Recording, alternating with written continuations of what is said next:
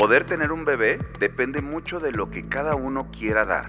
El tener hijos sin tener una pareja, claro que es posible. Es claro que tienen ese derecho y hay formas de ayudarlos. Estamos ante una situación de facilidad técnica y pensar en el futuro en lograr una familia. Queremos un bebé. ¿Qué pasa cuando queremos un bebé y no podemos? ¿Qué pasa con mi cuerpo, con mi salud? ¿Qué pasa con mi relación? Bienvenidos a Queremos un bebé. En este proyecto nos van a acompañar especialistas en fertilidad que no solo nos darán las respuestas, sino que además nos van a guiar en este proceso. Cuando no sabemos por dónde empezar, qué hacer, a dónde, con quién acudir, buscaremos respuesta a todas estas preguntas que nos hemos hecho en la búsqueda de un bebé. Bienvenidos a Queremos un bebé, el espacio para escuchar a los especialistas en fertilidad y aclarar cualquier duda en la búsqueda de lograr un embarazo. En nuestro episodio de hoy hablaremos de un tema muy actual, porque muchas mujeres han postergado el tema de la maternidad para lograr un crecimiento personal y profesional. Pero ¿qué pasa cuando están listas para convertirse en mamás y no encuentran a el hombre ideal? A esta pareja perfecta o al príncipe azul para formar una familia. Hoy hablaremos de cuáles son las alternativas en reproducción asistida para tener un bebé sin pareja. Estoy con el doctor Pablo Díaz Espíndola, médico cirujano y especialista en ginecología y obstetricia por el TEC de Monterrey.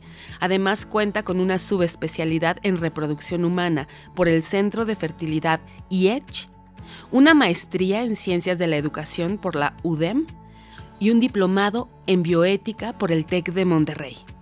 Él es miembro de las sociedades de ginecología y reproducción humana nacionales e internacionales y actualmente es profesor titular de la especialidad en biología de la reproducción humana por la UNAM y presidente del Comité de Bioética. Bienvenido, doctor Díaz Espíndola, es un gusto tenerlo con nosotros. Hola Marisol, pues el placer es mío, la verdad es, eh, es para mí un honor estar aquí contigo. La verdad me siento muy complacido de la invitación y créeme que estoy más contento porque este tipo de foros ayudan a muchas parejas o a muchas pacientes que están buscando ese sueño a lograrlo y a informarse adecuadamente. Claro, es muy importante tener estos espacios. Doctor Díaz Espíndola, ¿Existen opciones para que las personas puedan ser mamás o papás sin tener pareja? Definitivamente sí. La respuesta es sí. Y esto siempre se los digo a mis pacientes. Poder tener un bebé depende mucho de lo que cada uno quiera dar o quiera experimentar. ¿A qué me refiero con esto? Toda persona tiene el derecho de reproducirse. Esa es una ley, esa es una norma, ese es un derecho humano que todo el mundo tenemos y que nadie nos lo puede quitar. Ahora, ¿cómo podemos lograr eso? Pues creo que va a ser el tema que vamos a estar discutiendo, que vamos a estar platicando el día de hoy. Claro, no todo es este papá, mamá, ¿no? Método natural. Es correcto, o sea, ahora con el con precisamente lo que estábamos platicando hace algunos momentos fuera del aire, las familias han cambiado, las generaciones han cambiado. Las mujeres ahora buscan primero formar una especialidad, una carrera, a lo mejor un patrimonio, al igual que los varones. Claro. Y posteriormente buscan a su príncipe azul o a su princesa de caramelo para formar una familia. Y algunos no lo logran o no lo quieren, no lo desean. Han sido, eh, o sea, han sido desarrollados de una forma muy individual y ellos quieren formar su familia de una forma muy personal, tanto mujeres como hombres. Entonces, claro que tienen ese derecho y hay formas de ayudarlos. Claro. Por ejemplo, una mujer que quiere ser mamá y no tiene pareja, ¿por qué necesita acudir con un especialista de manera oportuna? Primeramente debe de acudir porque toda mujer o toda paciente puede tener un problema de infertilidad sin saberlo. Sí. O sea, dos de cada diez parejas o dos de cada diez mujeres pueden tener alguna dificultad para embarazarse y no lo saben. Entonces, lo primero que deben de hacer es acudir con un especialista para una evaluación de fertilidad. Ahora, el tener hijos sin tener una pareja, claro que es posible. Y afortunadamente para la mujer es mucho más fácil un tratamiento para ellas que para ellos. Y no somos discriminatorios, ni mucho menos. No, estamos ante una situación de derechos, estamos ante una situación de facilidad técnica o tecnológica. Entonces, en una mujer, claro que debe de ir a un centro especializado, debe de tener una evaluación. ¿Por qué? Porque a lo mejor está en la etapa de que si no ha encontrado a su príncipe azul, puede guardar óvulos sin tener que tomar una decisión precipitada. Es importante conocer si realmente quiere tener un hijo porque quiere formar una familia o porque quiere tener un hijo porque se le está yendo el vagón del tren. Entonces, tenemos que saber primero esa situación. Si es porque quiere tener una familia en el futuro, se le puede ofrecer la eh, vitrificación de óvulos o la obtención de óvulos de ella y pensar en el futuro en lograr una familia. Ahora, si quiere ya formar una familia y no ha encontrado ese príncipe azul o no quiere tener a ningún príncipe azul a su lado, Que también existe mucho. ahorita, claro, podemos optar por un banco de esperma, que ahí es donde entra el centro de fertilidad. Cada centro de fertilidad puede ofrecerle a esta paciente un banco de esperma seguro, efectivo, de calidad, con resultados. Y evitar, desgraciadamente, lo que algunas mujeres yo he visto en mi consultorio, que deciden irse a una disco a vivir una aventura, mala onda, o que un amigo, y lo pongo entre comillas, que no me ven, pero lo pongo entre comillas, nunca falta un amigo que se ofrezca a ayudarle a formar una familia. Y que no sabemos si esas personas tienen algún padecimiento Claro. genético, algún padecimiento infeccioso, algún padecimiento psicológico o psiquiátrico que le puede generar algún problema en esa descendencia. Entonces, pacientes que quieran tener un bebé y que no quieran tener ninguna relación con algún varón, podemos optar por ese tipo de tratamientos. Claro. Doctor Díaz Espíndola, de los casos que llegan a su consultorio, ¿nos podría compartir qué porcentaje de las mujeres hoy en día quieren tomar el control de su maternidad? Fíjate qué interesante pregunta. Creo que no existe un número porque no hay registros como tal. De mi consulta claro. particular, yo creo que de cada año yo veo como unas 10 pacientes que desean formar este tipo de familias. Yo le llamo familias uniparentales. Así se le conoce, familias Claro. uniparentales, que desean eh, generar ese, esa ilusión, ese bebé, eh, eh, esa descendencia que les ayuda a trascender de esa forma. Sí. El detalle es, como bien lo decíamos, porque, y me regreso un poquito a la pregunta anterior porque creo que es súper importante los bancos de esperma que cada paciente vaya a elegir. Ojo, pacientes, si me están escuchando y van a hacer un tratamiento de este tipo y ustedes van con algún médico que les ofrece la opción de un banco de esperma, asegúrense de que ese banco de esperma esté certificado.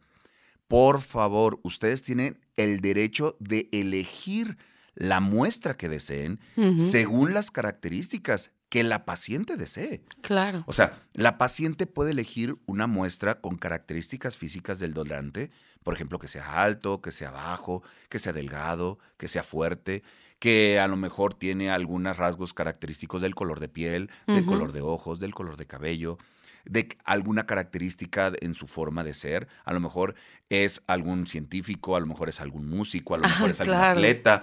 Claro, entonces, por favor, que por ningún motivo el doctor les obligue a utilizar una muestra que él tiene ya preseleccionada. De ninguna No. manera. Entonces, siempre es importante utilizar un banco de esperma certificado y que ustedes como pacientes puedan corroborar que esa muestra es la que realmente les están ofreciendo. Claro. Y por eso no se puede hacer en cualquier lugar este tipo de tratamientos. No, debe ser Hay- una clínica Debe seria. ser una clínica seria, con, con certificaciones y que el doctor siempre les ofrezca estas opciones. Por favor, y se los digo, porque por otro lado, a ver, las muestras de donante no son de la persona que va cruzando la calle, No. no son de los trabajadores que están enfrente. Y desgraciadamente, hemos tenido historias de las mismas pacientes que me han comentado, que habían ido con algunos médicos que les ofrecieron la muestra sin conocer su origen, sin conocer una preparación, sin tener los estudios adecuados, y eso pone en riesgo, igual o peor, que irse una disco una noche a pasar una noche loca. ¿verdad? O sea, Exacto. la verdad es muy, muy, pero muy peligroso. Es muy riesgoso. Así es, entonces no lo hagan. Asegúrense de que realmente sea una muestra de banco certificado, porque eso, aparte de darles el resultado lo más pronto posible, les va a generar la seguridad de tener un bebé sano. Yo creo que todos los doctores que nos dedicamos a reproducción en el mundo, nuestro objetivo principal es tener un bebé sano. Es lo más importante. Claro, definitivamente. Doctor Díaz Espíndola, ¿cuáles son los tratamientos de reproducción asistida disponibles? Fíjese qué, qué, interesante. Hay dos tipos de tratamientos que siempre deben de estar considerados, los de baja complejidad y alta complejidad. ¿Y eso qué significa? A ver, baja complejidad son los que hacemos en el consultorio, con un banco de esperma, cuando una paciente no tiene ningún problema de fertilidad y lo único que anda buscando es una muestra, muestra. de banco, la, parte masculina, vamos a llamarlo. La este, otra parte. la contraparte masculina. Sin embargo, existen mujeres que aunque no tienen pareja, pueden tener problemas de infertilidad. Además. Además, claro. Y es entonces donde podemos irnos a tratamientos de alta complejidad, como lo es una fertilización in vitro, y claro, utilizando el mismo banco de esperma. Pero de que hay tratamientos, siempre habrá una opción. Y ojo, hemos tenido pacientes arriba de 40 años que desgraciadamente ya sus óvulos no son de buena calidad. Y además de optar por un banco de óvulos, perdón, de un banco de esperma, ¿También? optan por un banco de óvulos.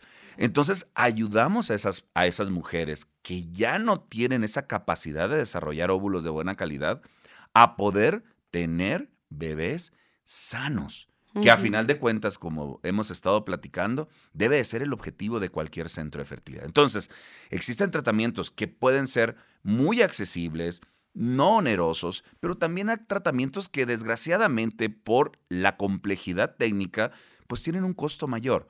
Claro. sin embargo, siempre habrá una opción para cada uno de ellos.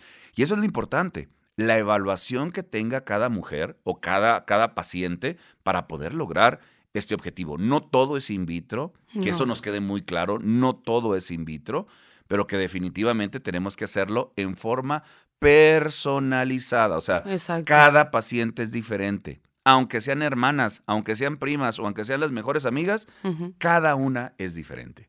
Claro, entonces tenemos los de baja complejidad y los de alta complejidad. Así es, baja complejidad lo puedo definir como una inseminación o un tratamiento de consultorio y los de alta complejidad pudieran convertirse en la fertilización in vitro o en los programas de ovodonación, ¿verdad? Y eso ya dependería de cada paciente. Ya depende de cada paciente, claro. Depende de cada evaluación que se haga. Claro. En su opinión, doctor Díaz Espíndola, ¿por qué existen tantos tabúes para lograr un embarazo con métodos de reproducción asistida, sobre todo en pacientes sin pareja? Marisol, el problema de los tabús es la falta de información. Yo creo que todo genera un tabú por falta de información. ¿A qué voy? Si una paciente, vuelvo a lo mismo, a veces pregunta a su familia que quiere tener un hijo y no tiene al príncipe azul a su lado, existen más que tabús, prejuicios sí. de que estas mujeres, ¿cómo van a formar una familia sin un varón al lado? Discúlpenme, hay mujeres valientes, pero que las admiro por ser unas mamás que tienen mucho más capacidad de, formar una familia que muchas otras familias. Entonces, yo creo que lo importante es la información que esta paciente vaya a solicitar en un centro de fertilidad. Ojo, tienen que ir a un centro de fertilidad porque a veces si van con un ginecólogo, con todo respeto para mis colegas, algunos no tienen la capacidad de poder orientar a este tipo de pacientes. Y lo único que hacen es que las estigmatizan y en lugar de apoyarlas para formar su familia, pueden hasta reprimirlas. Al desalentarlas. claro, desalentarlas. Y que no tienen ni idea de lo que significa para ellas el lograr un embarazo o el tener un bebé. Entonces, no, no es que sean tabúes, es que es desinformación. Me encantó esa, esa digamos, definición. tabús igual a falta de información. Falta de información y falta de acercamiento. Fíjense, muchas pacientes piensan que esto es inalcanzable económicamente. Y yo las invito a que vayan a un centro de fertilidad y déjenme insistir, certificado para que platiquen con un, especialista y que le resuelvan todas las dudas, tanto en el tratamiento como en los costos. Porque se pueden llevar unas sorpresas tan padres de que no es oneroso los tratamientos y lo más importante es que son seguros y obviamente van a lograr el objetivo que ellos quieren y de una forma pues que les genere una seguridad y una tranquilidad en su descendencia. Yo creo que cuando hacemos las cosas bien, nunca, pero nunca nadie tocará su puerta diciendo que ese bebé es de alguien más. Y cuando lo hacen con algún amigo, y vuelvo a poner entre comillas amigo, ah, sí. nunca falta que en el futuro alguien toque la puerta o a quererlos extorsionar o a quererle decir a ese bebé que llegó el papá cuando no tiene ningún derecho de hacerlo. Le surge el, instinto paternal. Exactamente. Entonces, por, el, por la cuestión legal, es muy importante que lo hagan a través de un centro de fertilidad certificado. Claro. ¿Por qué? Porque eso nunca, pero nunca les generará ningún problema, ni psicológico, ni para su hijo, ni para su bebé o su hija, ni tampoco ningún problema legal. Claro. Piénsenlo dos veces si quieren irse a la disco o quieren tomarle la palabra al amigo, a querer formar una familia sin que él tenga ninguna responsabilidad, porque el mundo da muchas vueltas. Y eso lo hemos visto a través de los años, que es un problema muy grande, tanto para la paciente como mamá, como para la descendencia, hijo o hija, que de repente alguien puede tocar a la puerta diciendo o asegurando que es su papá. Qué shock. Entonces, qué shock eh, emocional y un shock legal. Entonces, hagan las cosas como deben de ser, con seguridad y ante un ámbito legal adecuado. Sobre todo para proteger. Claro, acuérdense que lo que queremos proteger en los centros de fertilidad es a los bebés. A final de cuentas es el que no pidió venir a este mundo. Y nosotros como miembros de un centro de fertilidad tenemos que darle todas las garantías y la seguridad que va a ser un bebé amado, deseado, cuidado y protegido por sus, vamos a llamarlo así, por nuestras pacientes o por sus mamás. Claro. ¿Cuáles son los retos y ventajas de ser mamá o papá por métodos de reproducción asistida? Creo que quedó muy claro, o creo que queda claro, de que la gran ventaja de hacer un tratamiento bajo este esquema es la seguridad tanto física la seguridad de infecciones, la seguridad de problemas psiquiátricos, pero también, y creo que es lo más importante, la seguridad legal. ¿Por qué? Porque a final de cuenta, eh, el formar una familia uniparental en estas mujeres que tomaron ese riesgo, pero también esa satisfacción de ser mamás de esa forma, deben de tener la certeza legal de que nunca van a tener ningún problema ante un varón que quiera vamos a llamarlo así, tener injerencias sobre ese hijo o esa hija, o que por otro lado, pues tampoco tenga la obligación, ¿verdad? La, obligación económica, porque eso es, es, importante. Entonces, creo que va a quedar muy claro que el hacer un tratamiento bajo este tipo de esquemas de reproducción en un centro de fertilidad nos va a dar esa tranquilidad legal. Y ese hijo será tuyo por el resto de tu vida. Así es. Y qué maravilla que ahora no se necesite tener una pareja para cumplir este sueño de ser madre de un bebé sano. Claro, e, es una ventaja utilizar estos, estos, estos tratamientos, pero ojo, fíjese, volvemos a lo mismo, Marisol. Las estigmas, los prejuicios. Vivimos en una sociedad que todavía nos falta mucho por aprender, mucho por entender. A la mujer y también al varón, ¿eh? No nomás a la mujer, pero a la mujer que quiere formar su familia de esa forma. claro. No, no, no debe de haber ese tipo de, de, barreras, no debe de haber ese tipo de, limitaciones. Si realmente existen estos tratamientos y que son seguros. Y no nomás lo digo por mexicanos, lo digo por todo el mundo. Esto se da en todo el mundo. Pero claro, la cultura de cada país es lo que permite o no el hacer esto. Tocando ese tema, doctor, ¿desde cuándo se brindan estas alternativas en México? Porque antes, o, yo tengo esta idea de que solo en los países primermundistas lejanos, ¿no? Se podía hacer este tipo de procedimientos. Fíjate que, a ver, el primer bebé de reproducción asistida en México nació en 1988. ¿Ok? Entonces tenemos tratamientos desde el 88 y anteriormente ya se podían hacer tratamientos de baja complejidad. Claro, antes era, fíjate muy bien, vuelvo lo mismo, agarraban al de enfrente Utilizaban un esperma que a lo mejor no era bien, bien eh, evaluado y lo colocaban en, el- la paciente. En la actualidad todo eso está súper bien reglamentado. Volvemos a lo mismo, con un centro de fertilidad certificado y un banco de esperma que tenga todos los criterios de seguridad y calidad, Claro. todos los procesos. ¿Cuánto tiempo tenemos nosotros en particular? Nosotros ya vamos a cumplir 15 años, 15 años con un banco de esperma propio. Sí.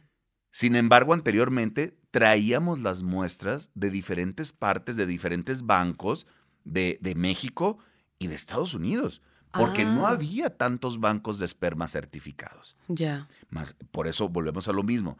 En la actualidad tenemos una gama de opciones, pero por favor, asegurarse que este esperma venga realmente de un banco. Y ojo, y lo vuelvo a repetir, que la paciente tenga el derecho de seleccionar la muestra que sea de su agrado, porque eso le va a dar una tranquilidad también moral y personal, emocional, de que ella está eligiendo a la Sí. persona o a su príncipe azul, voy a llamar, no de papel, pero pues sí, imaginario, que está, con el que está formando esa familia, ¿verdad? Porque a final Claro. de cuentas, no podemos mentir que para formar un bebé necesito, pues, la parte masculina y la parte femenina. Claro.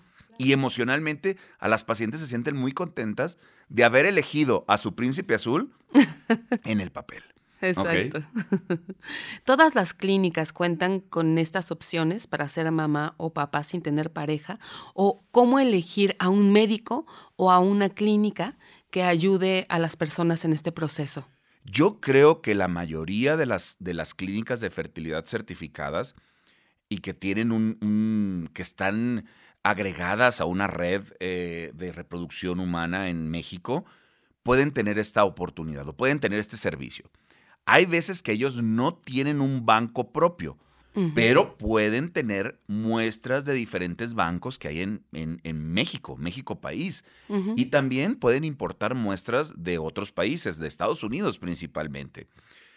Entonces yo creo que un porcentaje amplio de las clínicas pueden ofrecer este servicio sin mayor problema. Más sin embargo, y como todos los casos, puede haber clínicas que no tengan el servicio, pero por querer vender esa oportunidad, es por eso que el, el- el- el ir a una clínica de fertilidad debe no nomás ir a conocerla, ir a verla, que esté muy bonita o que esté muy grande, o que salga en las redes sociales, o que salga en la televisión. Sí. No, hay que ir a conocer realmente que tenga sus certificaciones y que, claro, ofrezca a los pacientes la seguridad y tranquilidad de que se está utilizando un banco de esperma. La Ojo, garantía. Ujú. garantía total. ¿Por qué? Porque utilizar la muestra del vecino, cuidado, puede ser muy, pero muy peligroso. Claro. Todas las muestras de, de banco de esperma tienen una cuarentena de seis meses al menos Ah, para saber que esa muestra no tiene ningún problema de HIV o SIDA, ningún problema de hepatitis B o hepatitis C, Exacto. ninguna enfermedad de transmisión sexual. Claro. Y que le dan la tranquilidad a la paciente de que no va a tener ningún problema de salud en el futuro. Y de que tiene las características que ella está Además buscando. de que tiene las características que está buscando. A nosotros nos encanta cuando nace ese bebé hacer un comparativo con la muestra que ella seleccionó, porque eso le ayuda y le da tranquilidad De que es verdad. de que es verdad, de que es correcto lo que ella pidió es lo que se le estuvo ofreciendo en su tratamiento. Y fíjate, no he visto ninguna paciente arrepentida.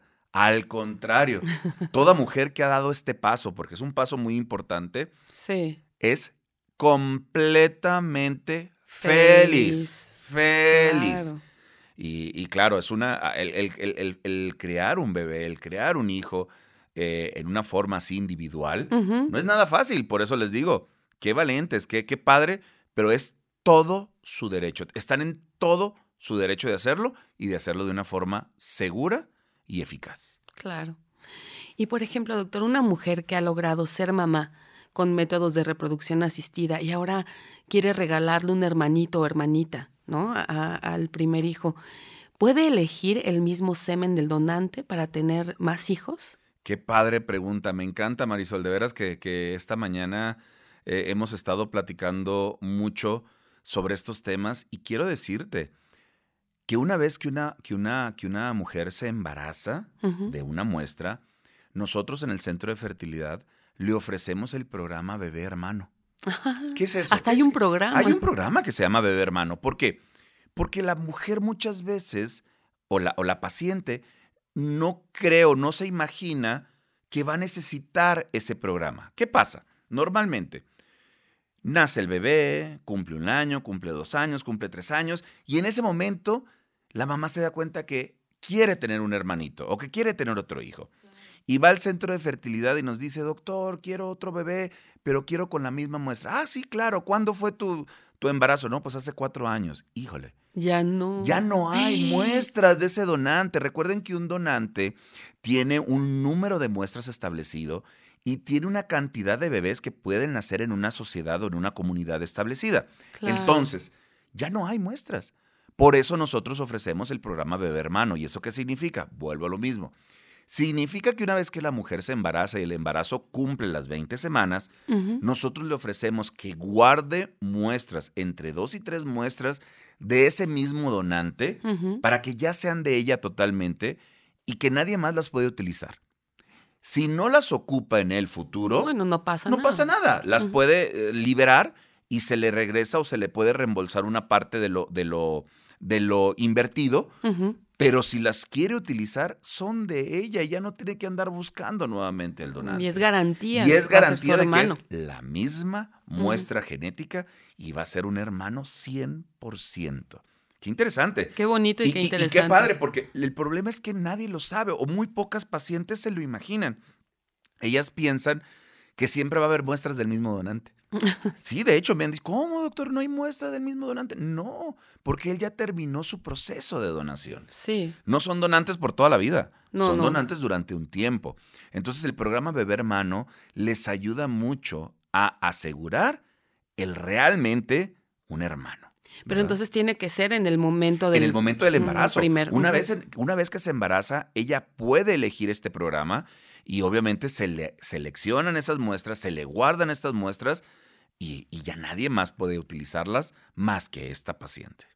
Claro, es que parece algo que solo se ve en películas, ¿no? Que no, que no está al alcance todavía de nosotros. Y hay que saber que sí. Claro, que ya hay que saber que sí. Y, y volvemos a lo mismo, hay que quitarnos la venda de los ojos. Y cualquier mujer que desee tener un hijo, tener un bebé, y que esté, a- o que tenga la duda si quiere o no quiere tenerlo, que se acerque, porque volvemos a lo mismo, hay dos opciones. Si estás muy jovencita y a lo mejor dices, oye, no, yo apenas voy a em- empezar mi maestría, o a lo mejor apenas voy a empezar a trabajar y ahorita no es el mejor momento de tener bebés, pero yo sí quiero tener bebés y no tengo ese príncipe azul, guarda óvulos, Exacto. preserva tu fertilidad, date esa oportunidad, dase- date ese regalo a ti. Porque, ay, es que es muy caro. No es cierto, no es muy caro. A veces, con todo respeto, se gasta en algunas otras cosas que no tienen trascendencia. Y a ver, guardar óvulos para trascender en el futuro y que en el futuro tu médico no te vaya a decir, ay, qué lástima, ya estás en una etapa en la vida donde desgraciadamente tus óvulos ya no tienen esa capacidad. Exacto. Imagínate esa noticia. Sí. Imagínate esa noticia. Qué Porque no es, no es solo el, el que no tenga pareja, ¿no? Que a lo mejor en un futuro no tenga. Exactamente. Es que probablemente ya las condiciones ya no va a físicas. tener ni óvulos, o sea, ya no va a poder trascender a lo mejor de esa forma. Entonces, guardas óvulos, llegó el príncipe azul, qué padre, qué bueno, a lo mejor no requieres tus óvulos. Los óvulos se pueden o regalar o desechar. No pasa Exacto, nada. no pasa nada. No pasa nada porque son células, ¿ok? Pero si no encuentras ese príncipe azul en el momento que dices, este es mi momento de tener a mis hijos, ya están tus óvulos guardados de cuando tú tenías 20, 25, 30 Que años. están en perfectas están en perfecto estado, perfectas condiciones, y entonces ya se pueden utilizar. Claro. Y no tienes que andar preocupándote por optar por un tratamiento de ovodonación. Exacto. El avance de la ciencia en técnicas de reproducción asistida actualmente ayuda a las personas o parejas que naturalmente no pueden tener hijos, ya sea por la edad, por diversos padecimientos o incluso por elección.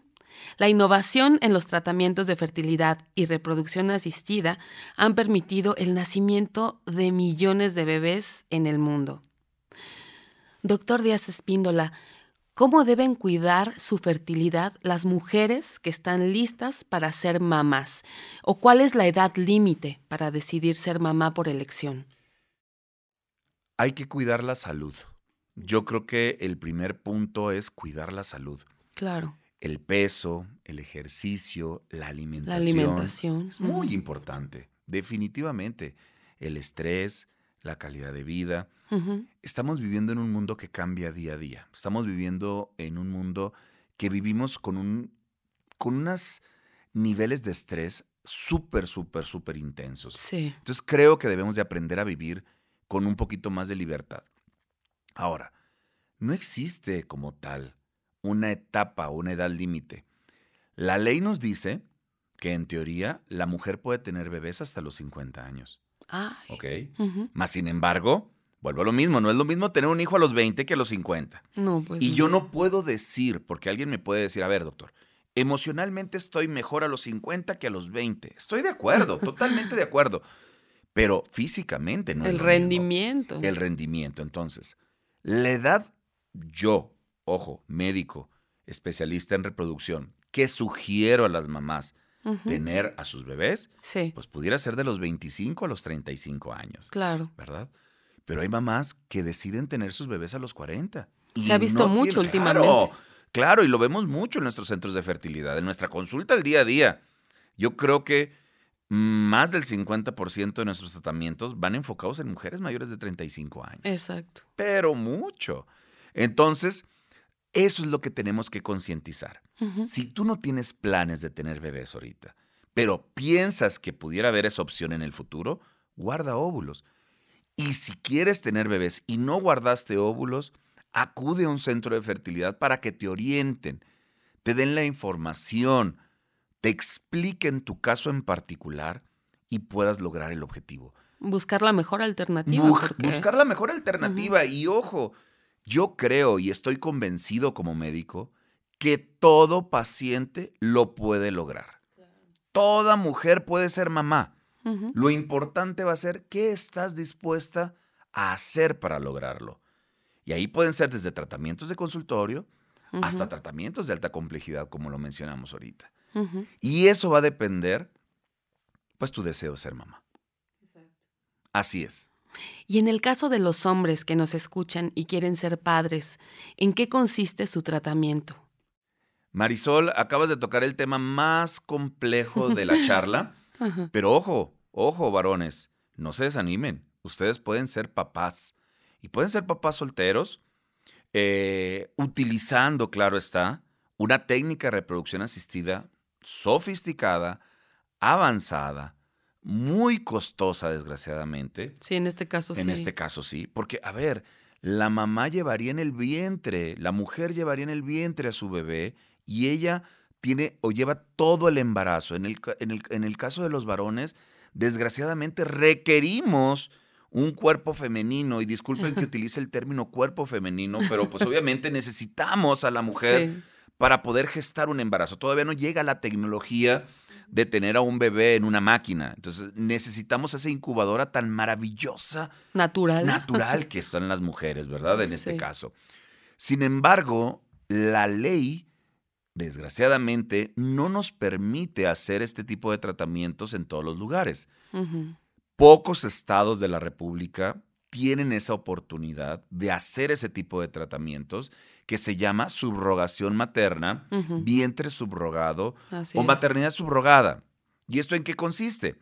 En que utilizas el esperma del varón, utilizas un óvulo donado y formas un embrión y ese embrión lo implantas o lo transfieres a un vientre prestado, donado, subrogado, rentado, como le queramos llamar el término, Exacto. y que ella lleve el embarazo. Pero esto conlleva a un dilema muy grande bioético que pues yo creo que sería tema de otra, de otra entrevista porque no De otro pudiéramos estar acá podcast. de otro, de otro podcast, claro está.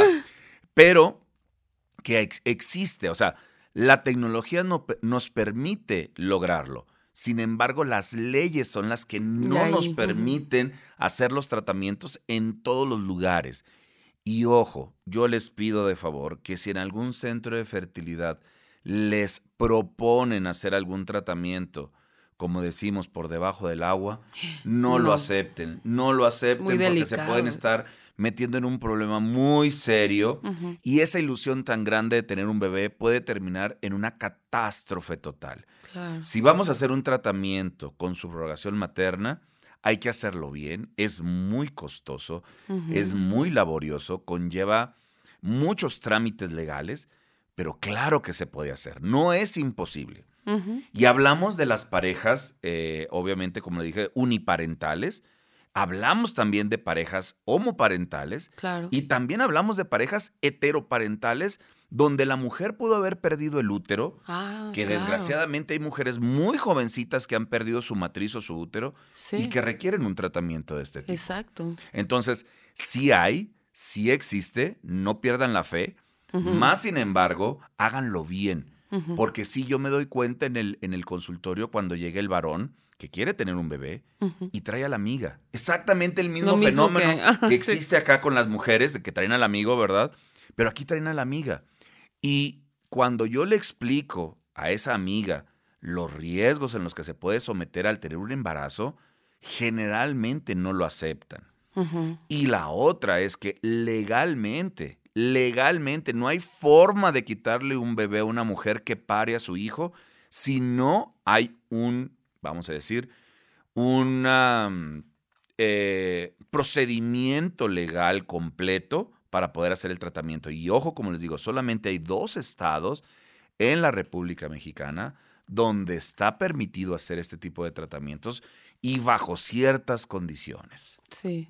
Entonces, al no ser tan fácil esto, lo hace eh, pues menos accesible. Y Claro. ojalá pronto nuestros legisladores, después de ya casi, casi 12 años, ¿no es cierto, sí, 12 años, que está esa ley de reproducción en, el, en, el- en la Cámara de Diputados, que se le han hecho muchas revisiones, que hay sociedades nacionales que han trabajado arduamente para que esto se pueda regular y desgraciadamente hasta el día de hoy no ha podido, no, No. ha podido hacerse a nivel Hay todavía nivel vacíos legales. Hay muchos sí. vacíos legales y obviamente un comité de bioética, como debe de tener un centro de fertilidad, puede ayudar a que estos tratamientos se hagan de una forma lo más seguro, lo más legal y lo mejor bioéticamente posible. Pero no pierdan Claro. la fe. No es Yo creo- imposible no es imposible, no es imposible. Claro. Este, hay que lograrlo, hay que luchar por ello. Y creo que si realmente un varón quiere ser papá y lo quiere hacer bien, existe ese camino para lograrlo. Muy bien. Doctor, ¿en dónde lo podemos contactar? Muchas gracias, Marisol. Pues fíjense, no sé si escuchan mi voz, no soy de aquí de la Ciudad de México, eh, ni tampoco soy de Monterrey, soy del estado de Baja California Sur, pero estoy en Monterrey, Nuevo León, en el Centro de Fertilidad IECH, ahí en Monterrey. Vamos a cumplir, de hecho, cumplimos 35 años de estar trabajando, ayudando a formar familias. Fue uno de los centros donde nace el primer bebé de reproducción asistida en México en el año de 1988. Y muy contento de estar ahí, la verdad, es una familia muy, muy bonita. Yo soy profesor de la especialidad de Biología de la Reproducción Humana ahí. Ahí nos pueden localizar en www.iech.com.mx y también en mis redes sociales personales, doctor Pablo Díaz Espíndola, en Facebook y en Instagram, arroba Pablo Díaz MD. Y con todo gusto podemos platicar si les gustó, si no les gustó, si tienen alguna duda o por qué no. A veces me dicen, no, doctor, no estoy de acuerdo con lo que usted dice y me gusta. No, y tiene todo el derecho el paciente o la paciente o la familia, que por eso yo creo que la pluralidad es algo que debe de ser válido en, cualquier foro como este que tenemos, ¿verdad? Bueno, por aquí estamos respaldados por el método científico. Ah, claro, definitivamente. Sí. Pero fíjate cómo, cómo a veces las discusiones de un método científico Ujú. puede tener menos peso que la discusión en un foro que no existe el método científico. Y eso lo digo Son por opiniones, ¿eh? exactamente por opiniones Ajá. que a veces escuchas. Es que doctor, mire aquí leí que dice esto que es mentira. Es que doctor acá vi en internet que dice esto. Es mentira. Ojo. Qué bueno que tocamos este tema. Entre 80 y 85% de la información que viene en internet tiene un fin Ujú. mercadotécnico Claro. tiene un fin mercantilista, de vender algo. Entonces, cuando ustedes busquen información, traten de buscarlo de fuentes científicas. Exacto. Algo como esto, algo como la AMMR, que es la Asociación Mexicana de Medicina de la Reproducción. Ah, Algo como la Asociación Americana de Medicina Reproductiva. O sea, algo que tenga un sustento científico. La Red Latinoamericana de Reproducción Humana. O sea, son instituciones que avalan tratamientos de reproducción humana y que realmente van a encontrar información, pero súper padre, una forma muy sencilla, de una forma muy didáctica, para que todos esos fantasmas que a veces tenemos en nuestra cabecita cuando queremos hacer un tratamiento de reproducción se vayan. Yo creo que el primer paso es tomar la decisión de ir con un especialista en medicina reproductiva y que con todo gusto les pueda dar la información que cada paciente merece, tanto varones como mujeres, parejas heterosexuales, parejas homosexuales o, o como nosotros lo conocemos, parejas eh, homoparentales o heteroparentales. Pero realmente todos tenemos el derecho, todos. todos, de reproducirnos. es un derecho humano y Exacto. nadie, pero nadie nos lo puede quitar, ni la sociedad, ni, ni ningún médico que no tenga la experiencia, al contrario, debemos de acudir con quien los pueda orientar para lograr ese sueño. Claro. Doctor, ha sido un placer platicar el día de hoy con usted. Muchísimas gracias por acompañarnos en este episodio de Queremos un bebé. Muchas gracias Marisol por tu invitación. Agradezco mucho el haber estado aquí compartiendo un poquito de lo que nosotros hacemos, pero lo más importante, y quiero terminar con esto, es que todos ese sueño que, te- que tenemos de ser papás o de ser mamás, nunca coartarlo, nunca decir que no se puede, nunca decir que es imposible, Claro. siempre decir sí, lo voy a lograr. Es un derecho Es un natural. derecho natural y claro que ayudado con la ciencia lo podemos hacer. Muchísimas gracias. Qué maravilla, doctor. Muchas gracias. Recuerden que nos pueden escuchar en Spotify, Apple Podcast o en su aplicación de podcast favorita. Escríbanos también a podcast@queremosunbebe.com para compartirnos qué otros temas quieren que abordemos en nuestros siguientes episodios o a qué se están enfrentando en esta búsqueda de lograr un embarazo. Los esperamos en el siguiente episodio de Queremos un bebé, el espacio para aclarar sus dudas de infertilidad de voz de los especialistas. Compártanos qué les gustaría que les preguntáramos a los especialistas, sus dudas, sus propios mitos. Recuerden que la idea es que tengamos información verídica en este proceso y pues qué mejor que de la voz de los especialistas. Y escríbanos a podcast arroba queremosunbebé.com.